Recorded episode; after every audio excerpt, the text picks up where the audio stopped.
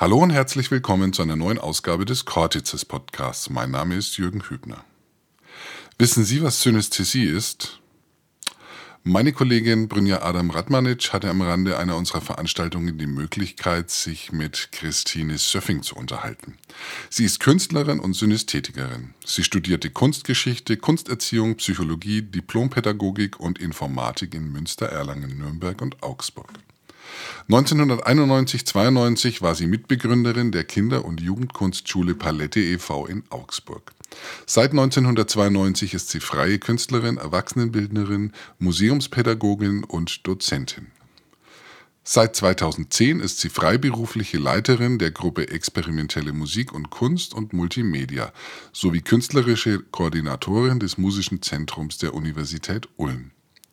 Sie ist Vorstandsmitglied der International Association of Synesthetes, Artists and Scientists und war bis 2016 stellvertretende Vorsitzende der Deutschen Synästhesiegesellschaft e.V.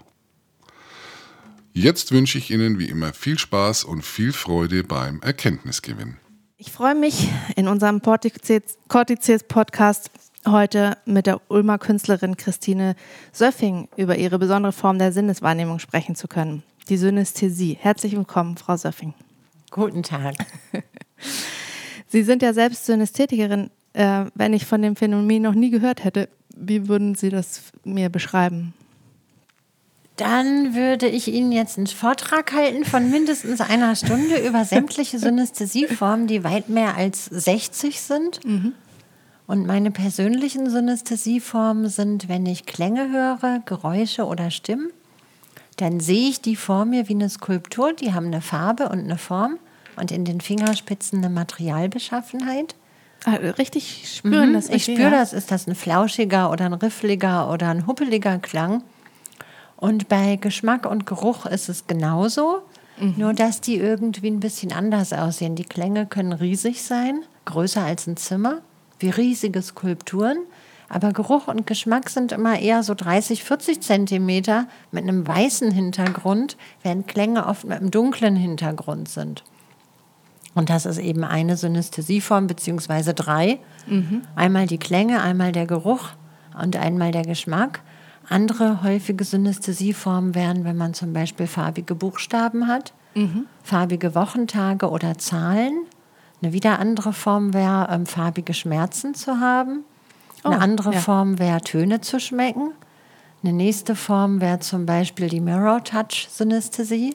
Wenn also meinetwegen mich jetzt jemand auf meiner linken Wange streichelt und Sie sitzen mir ja gegenüber, dann hätten Sie plötzlich genau die gleiche Empfindung, aber auf Ihrer rechten Wange. Das ist Mirror Touch Synästhesie. Ah.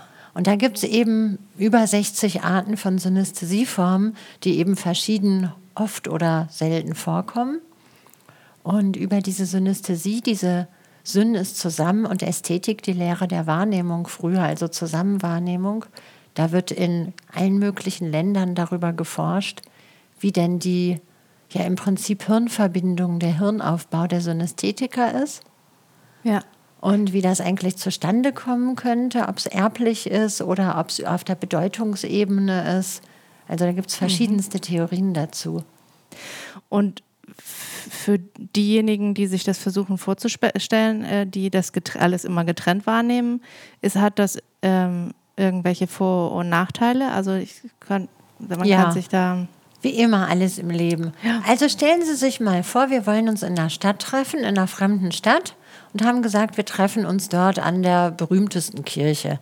Sie kommen am Bahnhof an, laufen zu der Kirche und ich frage Sie, wie hat es am 17. Haus gerochen? Dann sagen sie, weiß ich nicht mehr. Mhm. Wissen Sie aber vorher, dass ich Sie das fragen werde, aber nicht an welchem Haus, werden Sie die ganze Zeit aufpassen, wie es überall riecht ja. und sich vielleicht Notizen machen, damit Sie mir antworten können. Ungefähr so ist Synästhesie. Das heißt, man nimmt was wahr, wenn ich es aber nicht weiter für irgendwas gebrauchen kann, weiß ich das nachher nicht mehr. Was mhm. war es denn eigentlich?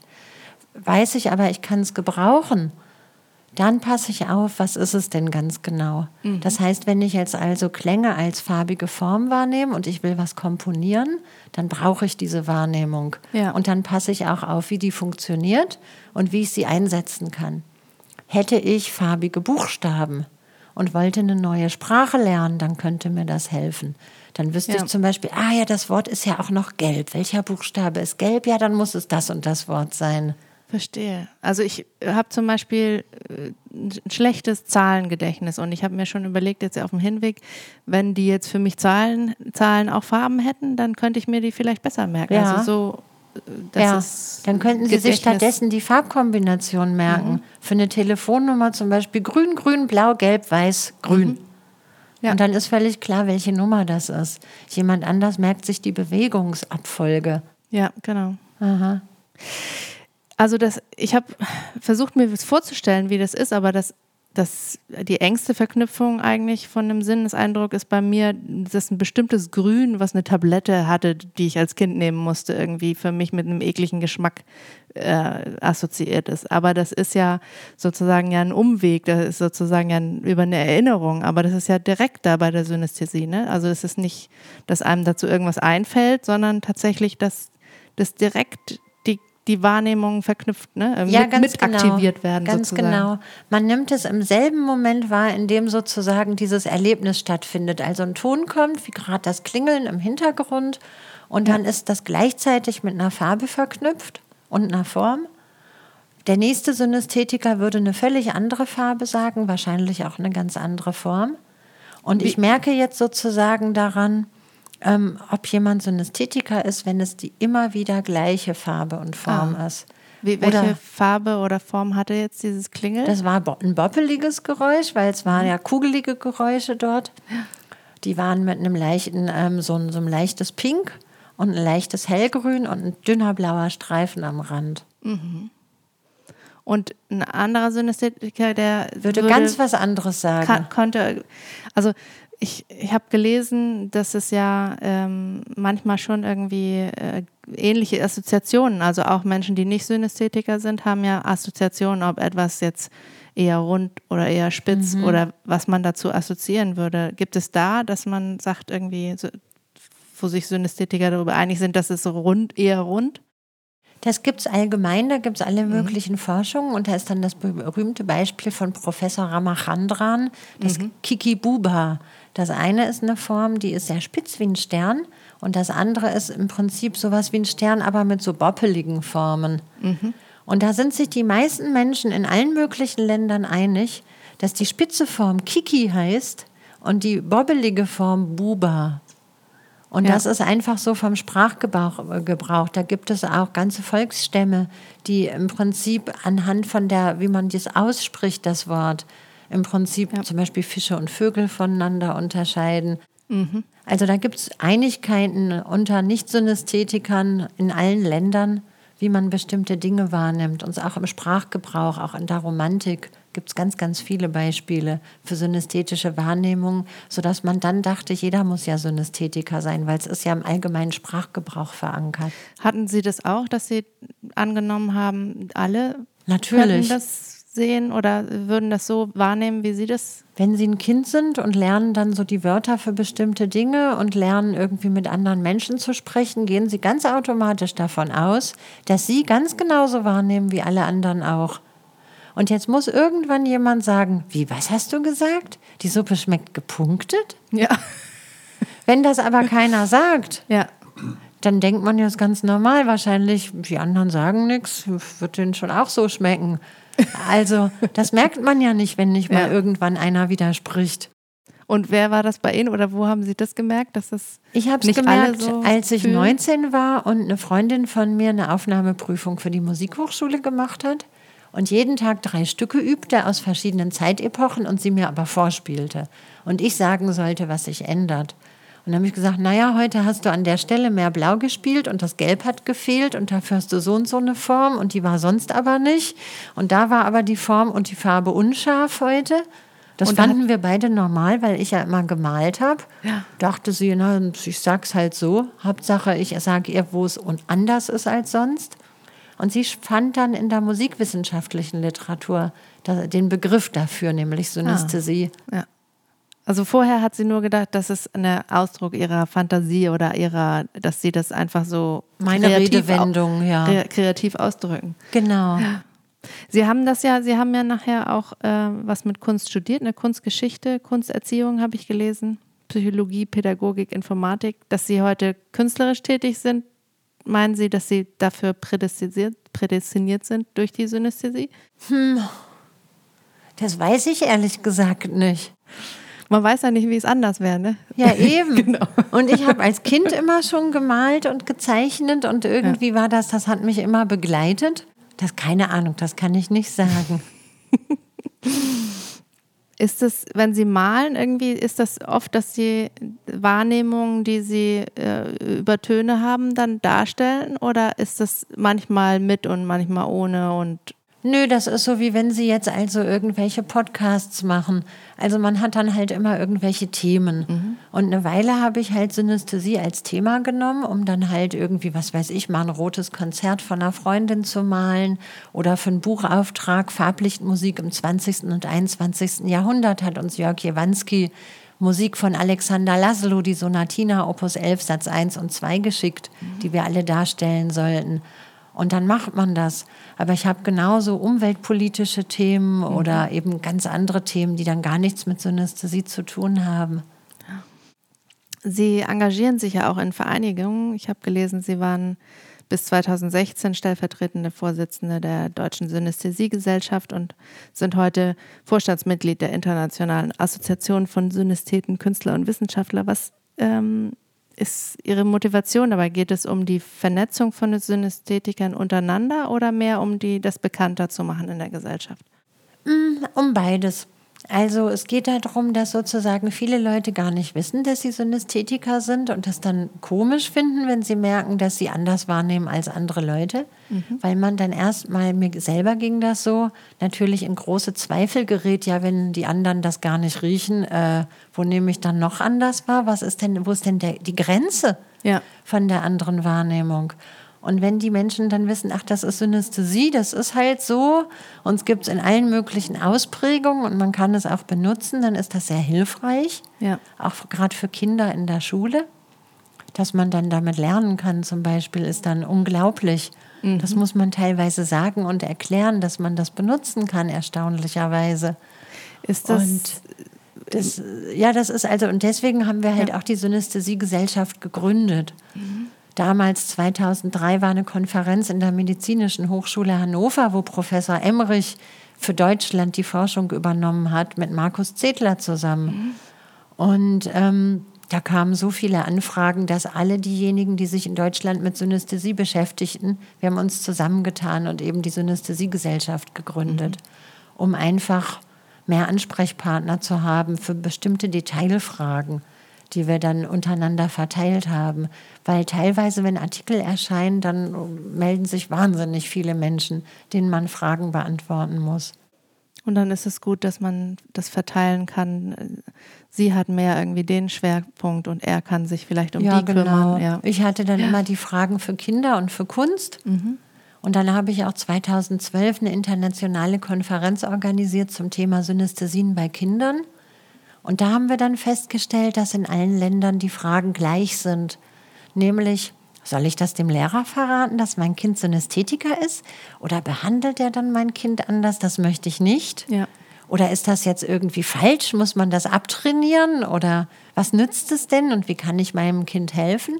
Und deswegen hatten wir dann auch beschlossen, eine internationale Gesellschaft zu gründen, damit wir im Prinzip die wissenschaftlichen Ergebnisse einfach nur in alle Sprachen übersetzen müssen. Mhm und eigentlich die Kompetenzen zusammentragen. Was würden Sie denn ähm, jemandem raten? Also wenn jetzt äh, die Fragen, die Sie formuliert haben, die Eltern haben, soll man das sagen? Also ist es besser, das zu sagen, dass das Umfeld das weiß? Oder äh, wie kommen ja auch vielleicht auch komische Reaktionen, kommen ja auch irgendwie, das klingt verrückt oder äh, nimmst du Drogen oder was weiß ich, irgendwelche blöden Reaktionen. Inzwischen nicht mehr. Es gibt nee, so viel nee. Fachliteratur und so viele Internetseiten dazu, dass man ganz klar belegen kann, es ist weder esoterisch noch eingebildet, mhm. sondern ganz klar eine Wahrnehmung, mit der man also auch positiv agieren kann, ja. die man einsetzen und nutzen kann. Und insofern kann man das dann ruhig sagen und eben auch die Internetseiten, eben die der Deutschen Synästhesiegesellschaft oder der internationalen mhm. oder auch der Arte Cita, wo wir dann morgen hinfliegen, der spanischen. Also es gibt in vielen Ländern so Synästhesie. Gruppierungen, wo man Fragen stellen kann, ganz viele Internetseiten auch. Und ähm, wichtig ist tatsächlich, dass man den Kindern dann hilft, das einzusetzen. Also wenn jetzt zum Beispiel die zwei und die drei grünes, mhm. aber es noch eine grüne Zahl gibt, meinetwegen die sieben welches Grün ist es denn jetzt? Was ist denn jetzt die richtige Antwort? Fünf oder sieben? Mhm. Jetzt muss ich gucken, gibt es irgendwelche detaillierteren Unterschiede zwischen den Grüns? Haben die verschiedene Farbnuancen? Fühlen die sich unterschiedlich an? Was ist ganz genau der Unterschied zwischen diesen zwei Grüns? Mhm. Und dann ist es ganz einfach, die richtige Zahl rauszufinden. Also Sie würden immer plädieren, das zu nutzen und zu gucken, ja. wo, wo ich kann ich das einbauen für Aufgaben, ja. um mir besser Sachen zu merken, oder? Genau. Schön.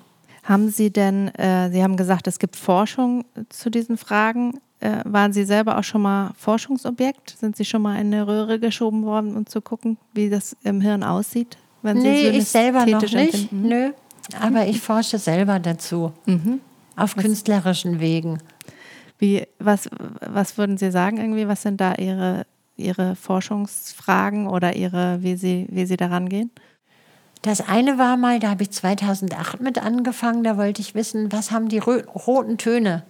Mhm. Alle roten Töne, die ich finden kann, haben die irgendeine Gemeinsamkeit? Da haben wir dann Frequenzanalysen gemacht und alle möglichen Untersuchungen eben, um das rauszufinden. Und wir haben tatsächlich die roten, die grünen, die gelben und die blauen Klänge identifizieren können, sodass jemand die am Computer herstellen kann und vorher weiß, welche Farbe ich hören werde. Ah. Bei den anderen haben wir noch nicht rausgefunden, was die Bedingungen sind. Und zurzeit forsche ich seit ein paar Jahren mit einem Künstler aus London, Timothy äh, der auch Klänge als Form wahrnimmt und die genauso zeichnet wie ich. Ah. Sodass wir dachten, das gibt es doch gar nicht. Eigentlich ist es nicht identisch. Wir müssen jetzt rausfinden, was sozusagen identisch an der Formwahrnehmung ist. Und konstruieren dann Klänge und schicken die wieder anderen Synästhetikern, fragen aber auch Nicht-Synästhetiker, wie sie das wahrnehmen und versuchen eben rauszufinden, ob so eine Art im Prinzip vollkommen logisches Analysegedächtnis ist. Ja.